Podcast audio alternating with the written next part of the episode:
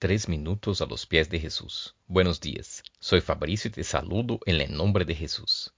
Caminaba esos días por la calle y admiraba los colores de otoño de los árboles en un día soleado en donde el intenso azul del cielo contrastaba con el amarillo, el rojo y tantos otros colores de las hojas de los árboles. En mi interior surgió una profunda gratitud por poder admirar con mis ojos esa escena en donde nací y crecí, uno no puede observar el otoño como aquí en Europa. Me sentí realmente privilegiado. Alabé a Dios por ver la perfección de su creación. Imaginaba cómo los animales pasean por ese paisaje sin notar toda esa belleza, buscando meramente el calor del sol y algo de comer. Ellos no logran como nosotros seres humanos disfrutar de ese espectáculo de colores.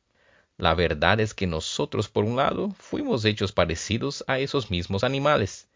Tenemos necesidades de comer como ellos, buscamos sobrevivir como ellos, pero por otro lado somos tan diferentes, ya que tenemos la conciencia de lo que pasa en nuestro entorno.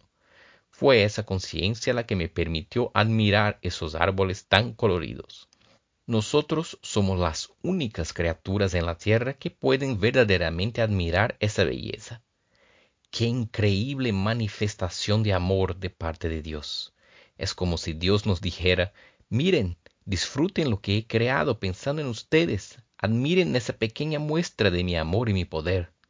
De veras, en la carta a los romanos, en el capítulo primero, versículo 20, leemos que Dios se da a conocer a través de la naturaleza que Él ha creado, y así toda persona tiene la posibilidad de entender que hay un creador por detrás de todo, alguien de inteligencia inigualable, de creatividad infinita. Infelizmente la mayoría de las personas termina por reconocer la naturaleza en sí como algo maravilloso, pero no decide por reconocer como Señor el creador de toda esa belleza.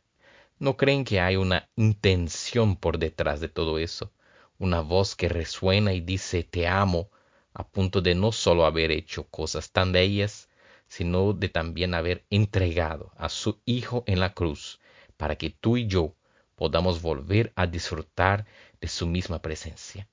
La próxima vez que estés de camino, reconoce a Dios en todo lo que ha creado, rinde gloria a Él, disfruta de lo que Él ha hecho para su honor y su gloria, pero también para que tú disfrutes, sabiendo que eso es fruto del amor que siente por ti.